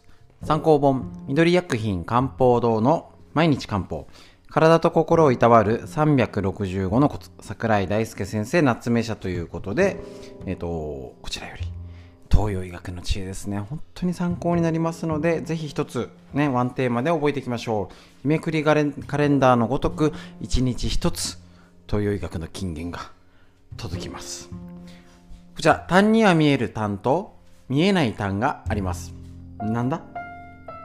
単は単位内に溜まった泥水のような水分、余分なドロドロの水分です。中医学が指す単には2つのタイプがあります。1つは、目で見ることができる、触ることができる、音が聞くことができる見える単。ん？なるほど。要は、肉眼で確認できるってことですかね。もう一つは、目で見ることができない、触ることができない、見えない痰です。なるほど。痰はその人の食生活が大きく影響します。たくさん水を飲むのが健康にいいと思い、毎日何リットルもの水を飲んでいたら、めまいがするようになった。むくみが出た。下痢になった。体が重くてだるくなったという症状はすべて痰が体内に生まれている状態です。難しいですね。はい。水であろうと、高価な栄養ドリンクであろうと、炭酸飲料や缶コーヒーであろうと、それらがきちんと体外に排出されなければどれも痰になってしまう。さらに厄介なことは痰はそのネバネバとした特徴から一度去るあの発生するとなかなか取り去ることができないっていうことなんですねこれちょっと難しいですよね痰ねこれ、えっと、見えるタンと見えないタン。ね。えっと、熱のこととかね、なんかいろいろあると思うんですけど、これで、なかなかね、分かりづらいんで、こういう分かりづらいやつはやめときましょう。ただ、えっと、水分取りすぎたり、このね、ネバネバいい状態じゃないよ。余分なドロドロの水分だよ。ね、こういう、要は、あの目に見えてるものだけじゃなくて中にもむくみや水が処理しきれない要は水の余分が体内に溜まって要はねタンみたいなねペッて出すみたいなああいう塊みたいな、ね、肉眼では見えないけど体内にあるよってことだと思うんですね。これね東洋医学独特なのでちょっと分かりづらいんではあるんですけど結局、えーと、例えば気血水なんて言い方するんですけど大体結局水の流れ空気の流れとか、ね、何かの詰まりを東洋医学って取ったり、ね、あの熱がこもる固まるとか動かない巡らないってことを東洋医学気をつけてますので、まあ、要は水分が取りすぎね取った分だけ外に出ない。要は水はけの悪い体は良くないよっていうことの指針だと思います。そういう、それぐらいならなんとなくわかりますよね。なんか見えない単で中にあってって言われるとねう、ん？って思いますけど、ふーんと思いましょう。だから、しっかり、ね、口に入れるものばっかり皆さん結構気をつけるんですけど、どれだけ出せたの？おしっことかうんちとか汗。ね、そういう水分がちゃんと出し入れができて代謝になります。入れた分だけ出すの気をつけましょう。もうこれは体の大事なポイントになります。以上です。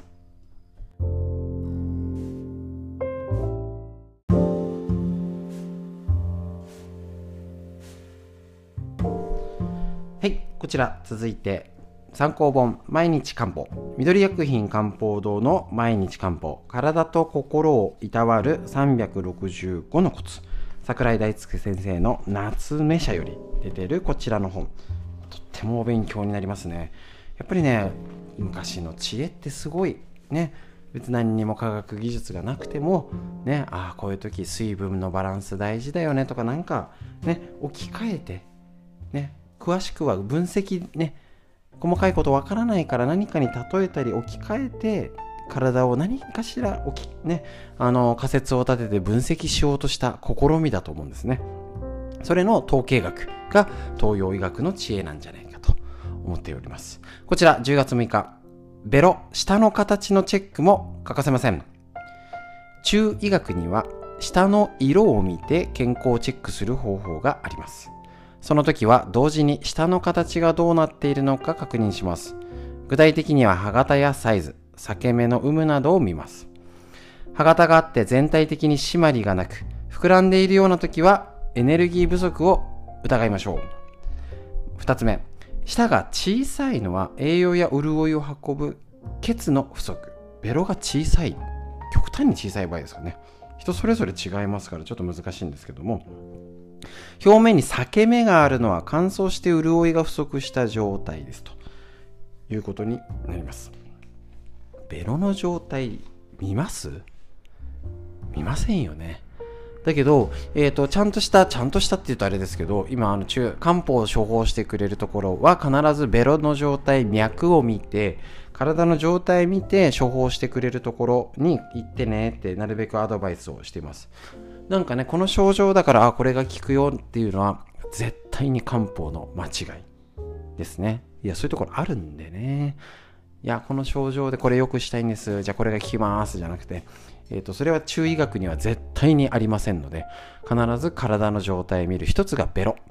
ね、体の要は血液の状態を表す。さっき言った。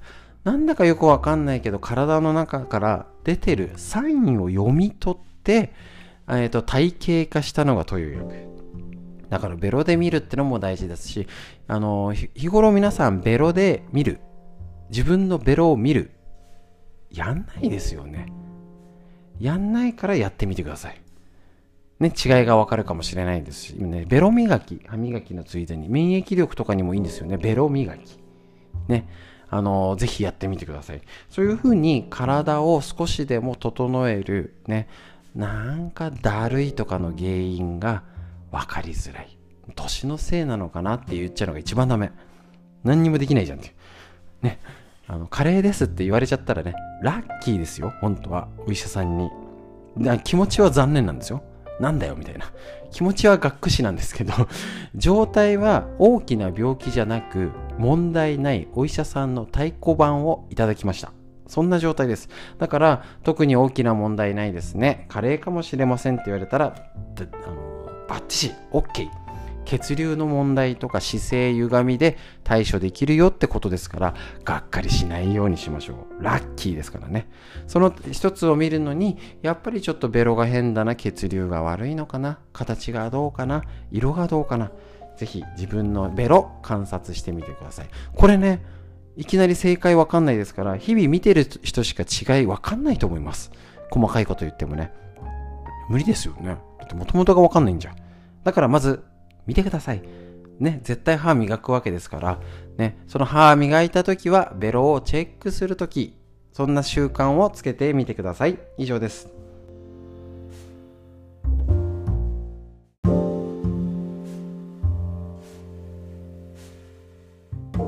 はい、続いてこちら漢方の知恵を一つ。参考本緑薬品漢方堂の毎日漢方。体と心をいたわる365のこと桜井大輔先生こちらより、えーと、紹介していきたいと思います。一つ一つ勉強していきましょう。こちら今日のテーマは強いあ寒い高湿度。強風の自然現象も足がつる原因に。結構足がつるって方意外といるんですよね。でねもうねあのーまに久々に会ったぐらいだと結構ねあったんですって言うんですけど結構ね頻繁にしてる人ほど当たり前になっちゃってあそういえば足がつるんですみたいな。ダメじゃんみたいな方結構いらっしゃいますので確認しましょう。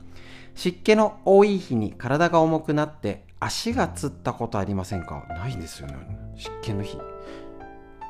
いいいいポイントですね、こちらね。湿気の多い日。なるほど。まあ、これから乾燥するんですけど、または湿度が高くて風が強く寒い日に足がつる経験したことありませんか？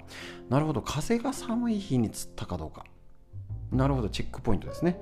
このように湿気や寒さによって気血の巡りが、ね、エネルギーや栄養、これ東洋医学独特ですよね。の、えっ、と、巡りが悪化することも足がつる原因となります。湿気が冷え、風などの自然変化、要は外的環境、環境因子ですね。自然変化や気や血の巡りを悪化させ、足がつるという症状を引き起こすってことなんですね。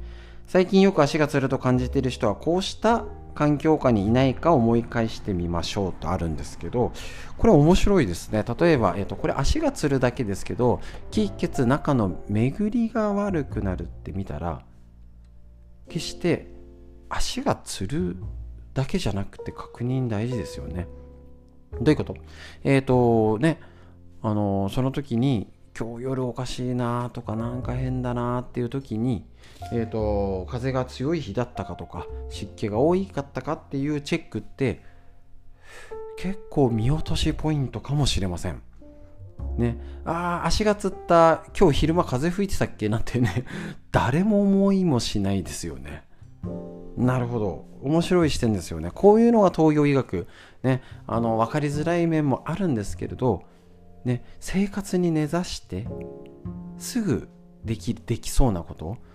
ね、レントゲンとか MRI ですごい今科学技術が進歩してますけどじゃあ再現家でチェックできるかとかどうしたらいいのさっていうのは薬しかないとかねなっちゃう中どうやったら体っていうのがそういうことがなくても体のサインを読み取る、ね、方法論が東洋医学だと思いますのでぜひぜひこちら、ね、今日寒かったからなんか急に夜調子悪いとかなんか今朝起きてから変なんだよねって時のその外的要因、ね、気象病っていうのもありますけど気圧とかも含めてぜひチェックしてみてください。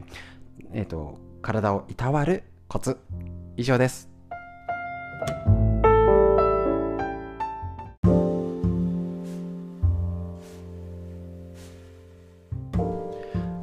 ちら、東洋医学の知恵を一つ。参考本、緑薬品漢方堂の毎日漢方。体と心をいたわる365のコツ。桜井大輔先生、夏目社と。いうことですね。これもだから、あのー、ね、壮大な何千年の歴史のデータだと思うので、あのー、なんか、いいんだって思うのがあったら、やってみてください。で、楽しんでください。そうすれば変われます。ね、だそうじゃないならやんない方がいい。今日は10月8日、血、血の不足は黒と赤の食べ物で補って。血は体を潤し栄養を与える物質です。女性の体は月に一度血を失っているので血の不足に陥りやすく注意が必要です。不足すると冷えたり乾燥したり心が落ち着かなかったりします。男性でもこれらの症状で悩んでいる方は血血を補う対策をおすすめします血の不足におすすめの食材は豚肉ウコッケイ、うずらの卵、そして黒豆、舞茸、牡蠣、黒ごま、黒糖などの黒色の食材。血や潤いを補う働きがあります。さらに、人参、トマト、夏目、クコの実、いちごなどの赤色の食材。これも血を補うと面白いですね。ほうじ茶や紅茶もいいですね。血、血は非脾臓の火に胃腸の胃非消化系で作られるので冷たいものの取りすぎや変色は非胃腸を弱らせ血の不足を招いてしまうことも覚えておきましょうだから冷えは絶対大事ね、こういうね、あのー、黒い食べ物じゃどこまで効果があるの？わかんないんですよだけど今日聞いたら黒いもの探してみてくださいスーパーで薬局でね、今言われたやつ、ね、いきなりウコッケ、うん、買ってきますっては難しいけど、じゃあ、舞茸、黒ごま、黒糖のやつ、もう今日買います。ね、いきなりナツメク好みってわけにはいかないけど、人参すぐ買えるじゃないですか。で、ほうじ茶や紅茶、すぐ買えます。これを聞くかわかんないですよ。ね。あの、買ったから絶対に体が良くなるかって保証はいたしません。けど、興味が出たらやってみましょうそうすると脳が活性化しますだからこうやって新しい情報こちらあのまあこの本を読んだからわけじゃないんですけどあえてこういうふうなえっ、ー、とねこういうふうなふうにわからないねなんだかわからないけど一つ一つ一つ一つ新しいことをどんどんどんどん入れていくことで活性化しますのでぜひぜひこちら一つ一つ勉強してやってみましょう。えっと、今日の東洋医学のお話以上です。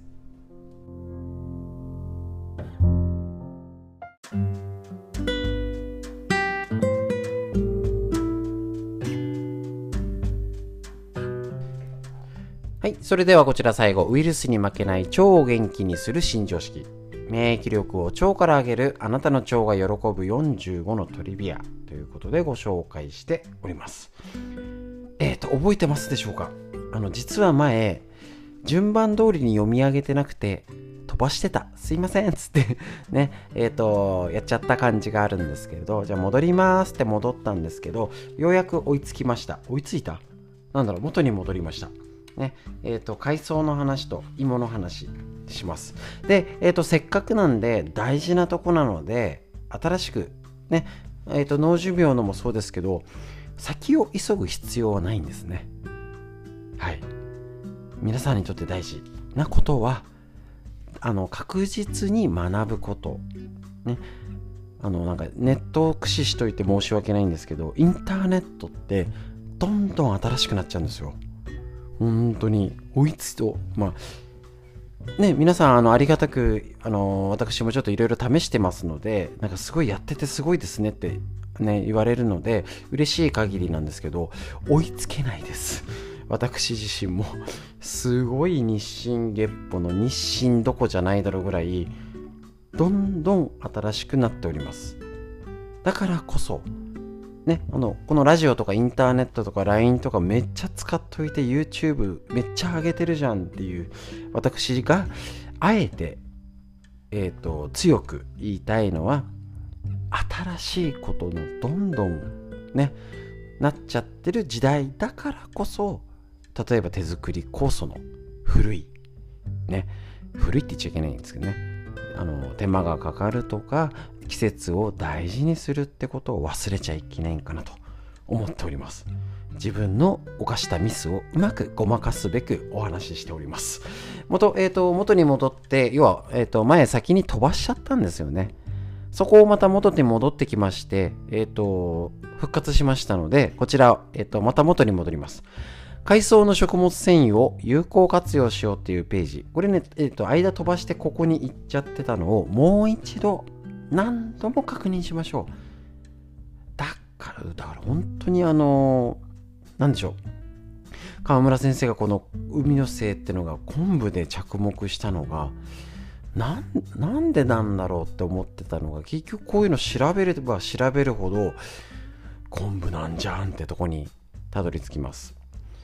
えっ、ー、と、こちら、日本人の腸健康を古くから守ってきた海藻の食物繊維を有効活用。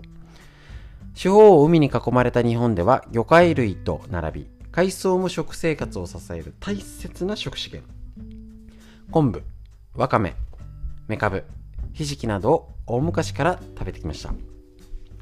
長寿な人々が住む地域でも日常的に食べられています。腸内細菌の機能は普段からよく食べているものに左右されますもう一度言います普段からよく食べているものに左右されますが日本人にとって海藻がいい例ですえっ、ー、とこちら大便から発見した腸内細菌ラテン語のありふれたという意味のバクテロイデスプレビウス、読めないな。すいません。っていうなんちゃら菌は、名前の通り日本人以外の腸内にはそんも存在しうる。これといって珍しい菌ではない。しかし、フランスのソルボンヌ大学のグループが日本人と欧米人の腸内にいるプレビウス菌を比較研究した結果、能力が違ってたってことなんですよ。誰でも持ってる菌なんだけど、能力が違う。なんと、日本人のプレビュース菌には、海藻の食物繊維を分解してエネルギーを得られる遺伝遺伝子が存在していた。すごい。なぜ同じ菌なのに機能が違うかというと、それは私たち日本人が大昔から海藻を食べ続けてきたことに由来するということなんですね。生の海藻を食べることでその海藻を付着している海洋細菌を腸内に取り入れているうちに海藻の食物繊維を分解できる遺伝子がプレイビウス菌に取り組まれたと考えていいでしょう食べてるもので腸ができるですよね。そりゃよくわかりますね。手作り酵素をずっと飲み続けた人の腸。と極端ですけどね。コンビニ弁当ばっかり食べてた腸。違うわけです。だから酵素を飲んでた方も自信を持ちましょう。今食生活が乱れてる方遅くないです。気をつけましょう。ということで腸を元気にするお話。以上です。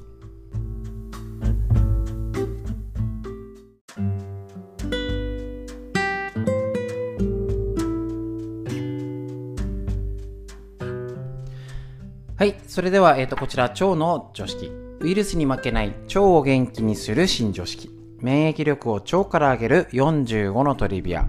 こちらもですね、えっ、と、脳寿命に引き続きまして、えっ、と、一度途中まで行ったけど、また最初から元に戻って確認しているんですけれども、どうでしょうか？勉強になりますよね。で、意外と腸のこと、腸を元気にしなきゃいけない。ね、腸内細菌を良くしなきゃって思ってても、何が良くなるのとか、どういうこと何食べればいいのうん、なんとか菌みたいな。結構ね、ふわっとしてるんですよね。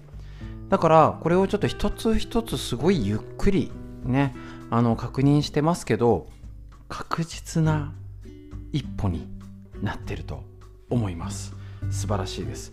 前回に引き続き、海藻の食物繊維を有効活用しよう。こういうことなんですね。結局、えっ、ー、と、同じ腸内細菌でも 日本人の腸内細菌とフランスの腸内細菌違うよ。素晴らしいですね。ね、海藻を有効活用しないといけないということなんですね。あの有名なフコイダン、免疫力の向上、抗酸化作用、ウイルス細菌からの細胞保護を担う作用などもあり、新型コロナウイルス予防にもぜひ取り入れたいと。で、さらにあの、抗がん作用、血圧とかね、コレステロールも下げる、アレルギーも良くするなんて本当にもう、大事。超海藻大事。素晴らしいです。だから、何か食卓に一品入れましょう。で、え、ー、と、これ超元気にする海海藻と相性のいい食べ合わせってあるんですけど、ちょっと時期がずれてきますけどね、前を紹介した時は、あ、これまた、また前紹介したやつなんですね。戻ったけどまた説明しますよ。何度も言います。まあ言った時は、えっ、ー、と、ネバネバのやつ、オクラメカブ納豆、なんかちょっと夏っぽい感じだったんですけどね。きゅうりとか、ナスとか入れても美味しいよって言ったんですけどまあまあ今でも山芋なめこ納豆めかぶなんて言ってねネバネバ食材と一緒に取るといいよ。美味しいですね。であとは油で炒めると,、え、ー、とベータカロテン系ですね。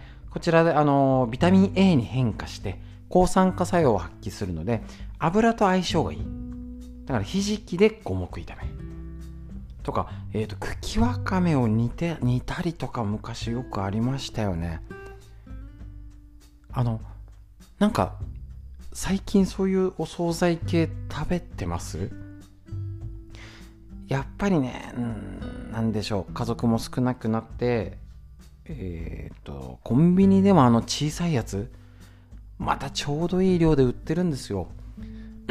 で本当はね昔だった冷凍食品もなんかあんまり美味しくないよね便利だけどみたいだったんですけど今ねレベルが上がってて手作りが美味しいんですよ。間違いないんですよ。旦那さん本当に鈍感な方だったら本当にただお皿に出したら気づかないぐらいのレベルの煮物の味になってるんですよね。いろいろが。だから家庭の味がね分かりづらくなっちゃってます。ある意味均一化された味っていうんでしょうかね。いいも悪いもですよ。だからあのー、大体同じような味が普通ね手作りだったらなんかしょっぱかったねみたいな。薄くないみたいな。醤油足すよみたいなね、あの、そういうのがなく、均一な味になってる、いいのか悪いのか。わかんないですけど、やっぱりね、海藻ってポイントだったと思うんですよね。そこで食物繊維やミネラルとって、先ほど言ったゴス、ね、不イ弾が入って、ね、最高な栄養補給になってたと思います。だから、1日毎食1つ入れましょう。でも、海苔は案外難しくないんです。普通に青のり何でもいいじゃん。納豆にでも卵にでも 味噌汁にでもなんか何でも入れちゃいますね。うどんとかお鍋とか。ね、で、えっと、例えば乾燥されたあの、えー、っと、海藻類。いろいろありますよね。あのー、ふのり系だったりとか、のり系、なんかこうな、なんか細長いやつからね。あの、今ね、結構そういうのも乾燥屋のやつも手に入りやすいので、なんか味噌汁に突っ込んどきゃいいみたいなね。いいですよね。青酒とかね。何でもいいんです。ね。あの、ちょっと一品どっかに入れればいいですし、ね、昆布で出汁取ってわかめでも味噌汁入れるときはもう十分。下手なサプリメントより、これ取りましょう。ね、だから、なんか特別、なんか玄米、ダメじゃないんですけど、なんかすごい健康食品、大変っていうよりは、楽、楽して上手に取り入れることあります。そのためのお勉強ですね。だから、えーと、手はかけるところはかけるべし。だけど、上手にね、手を抜くときは抜きましょう。簡単に青のり、ね、何でも普通の海苔、ね、あのおむすび海苔、あのー、海藻、昆布、適当に使って元気になっていきましょう。腸から免疫力を上げる。海藻の話、以上でした。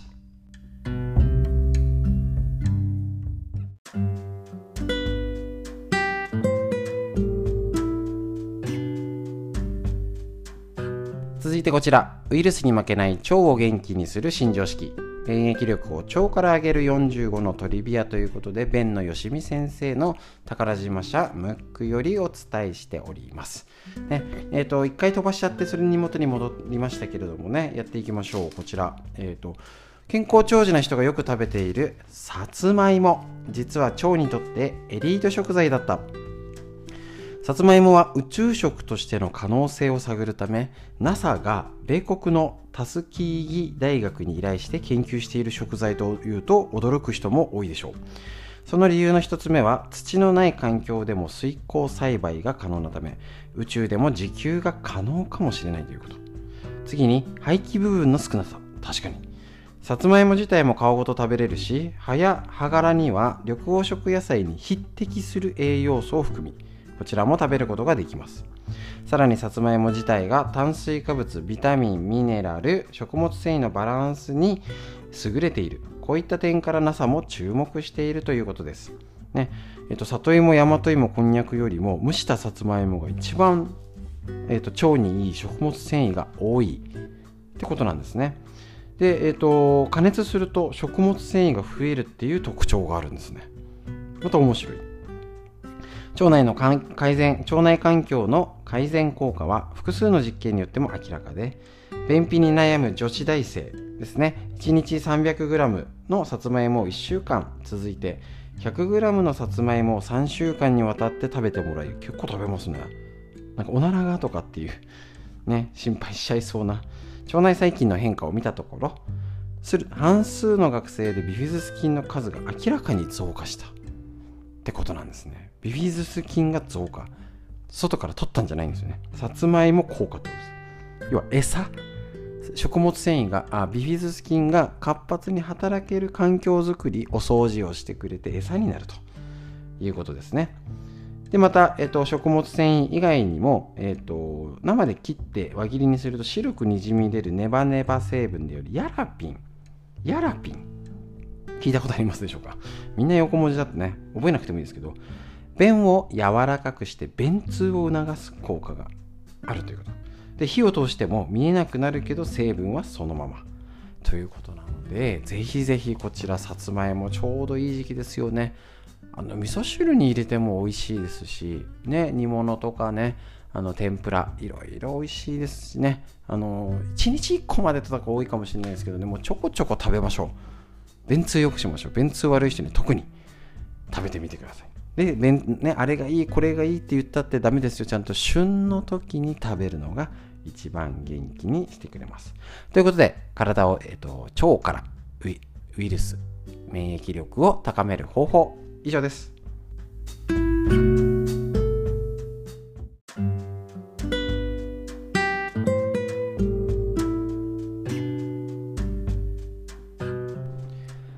続いてこちら。ウイルスに負けない腸を元気にする新常識。免疫力を腸から上げるあなた腸が喜ぶトリビア。ペンのよしみ先生の宝島社よりこちらお伝えしております。えっ、ー、と、さつまいも取り上げております。健康長寿な人がよく食べているエリート食材。ということでね、えっ、ー、と、緑黄色野菜に匹敵する栄養素も含み、食物繊維が豊富。とってもビタミン、ミネラル、炭水化物。バランスに優れている素晴らしい食材さつまいも、ね、便通にもいいってことでぜひぜひ今ねこれからの時期ちょうどいいのであの取り入れてみましょう。えっ、と、うちだったら味噌汁に入れたり、なんかね、大学芋が子供好きだったり、懐かしくないですか？ね、結構ね、よく食べたりします。ね、あのー、昔はね、あれは焚き火でね、あの焼き芋したんですけど、今怒られちゃうんですよね。はい、こちらね、さつまいも上手に取り入れて、え、ー、とね、食べやすい、使いやすい、ね、さあ、あの、味噌汁に入れたりね、あの日頃扱いやすいので、ぜひぜひ煮物、ね、いろいろな使い方してみましょう。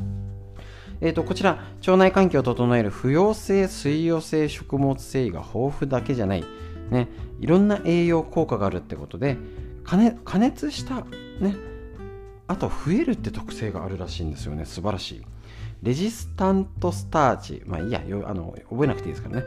加熱後に冷やすことででんぷんがレジスタントスターチに変化。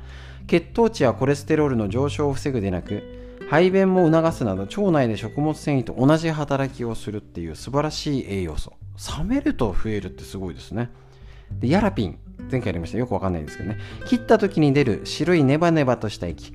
腸の働きを活性化し便を排泄しやすくしてくれるということで皮ごと食べることで摂取できます。皮食べましょう。でビタミン C ベータカロテンアントシアニンね。活性酸素を除去し体を老化から守る。がんをねえーと、抗がん作用があるってことですね。素晴らしいです。ね、ぜひこちら、えーと、取るようにしましょう。一応ね、えーと、レンジでチン、なんか今、レンジでチンばっかりなんですよね。ふかしたやつを例えばおかゆとかご飯に混ぜるのどうですか？食べやすい。あとね、サラダに混ぜる。意外としない。ちょっとね、簡単なあのレタスとかでもいいしね、ちょっとちょびちょびちぎってね、そこにさつまいも入れるだけで、なんか彩りがいい気がしますよね。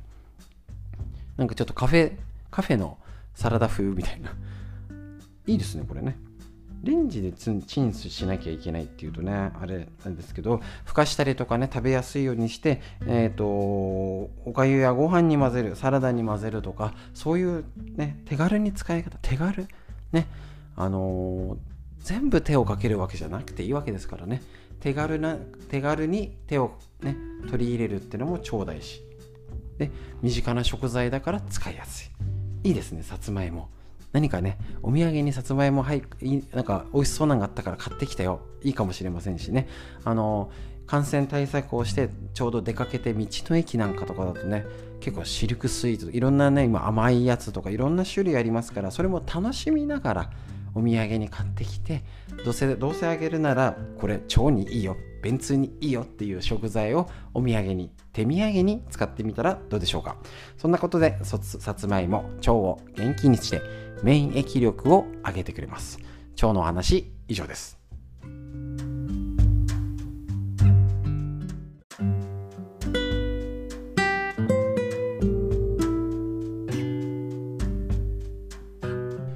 はい続いてウイルスに負けない腸を元気にする新常識。免疫力を腸から上げる45のトリビア。あなたの腸が喜ぶお話を。一つ一つしております。ね、同じテーマだけど一つ一つやる。同じ言ったことでももう一度やるっていうことで脳を元気に、ね、意欲関心を持って楽しく学びましょう。豆に豆を食べて目指せ。健康長寿。豆のスーパーパワーが微腸を作る。健康長寿食の3つの条件とは低脂肪ちょうどいいタンパク質そして食物繊維が豊富。この条件を満たすのが豆だったと。日本人は古くから豆類に親しんできました。普通に豆そのものを食べるだけでなく豆腐油揚げ高野豆腐納豆味噌などの豆が原材料です。豆類には一般的に炭水化物やタンパク質食物繊維のほかビタミンやカリウムカルシウム鉄分亜鉛マグネシウムなどのミネラルがバランスよく含まれています。小さい一粒の中にたくさんのパワーを秘めている豆類は日本人にとっては米に次ぐ主食に近い存在と言ってもいいのではないでしょうか。これまで健康長寿な人の腸内環境を研究してきてどんな食事か健康長寿を作るのかという最終結論が、えーと、低脂肪ちょうどいいタンパク質食物繊維が豊富こういうことでしたね。あのーなので、大豆製品取りましょう。ね。えっ、と、豆。ね。えっ、と、食用でいろいろありますけど、日本だと、大豆、小豆、インゲン豆、ささげ、そら豆、エンドウ豆、ひよこ豆、レンズ豆、緑豆、落花生なんてね、あると思います。ぜひこれ興味関心を持って、ああ、じゃあ、なんか適当に毎日食べよう。もうね、お豆腐、お豆腐取ってお味噌汁飲んで、納豆食べて、だいぶもう取れてますよね。じゃあ、一品豆を入れようとか、今だったら水煮とかちょっとサラダに入れたり、煮豆、やっぱり豆って大事なんですね。ね、こういうことをちょっと、えっ、と、一つ一つ勉強して、ね、腸のこと、知っておきましょう。ね、腸を元気にして、ね、あの、一つ一つ大豆製品を取り入れてやってみてください。ということで、本日の腸の話、以上になります。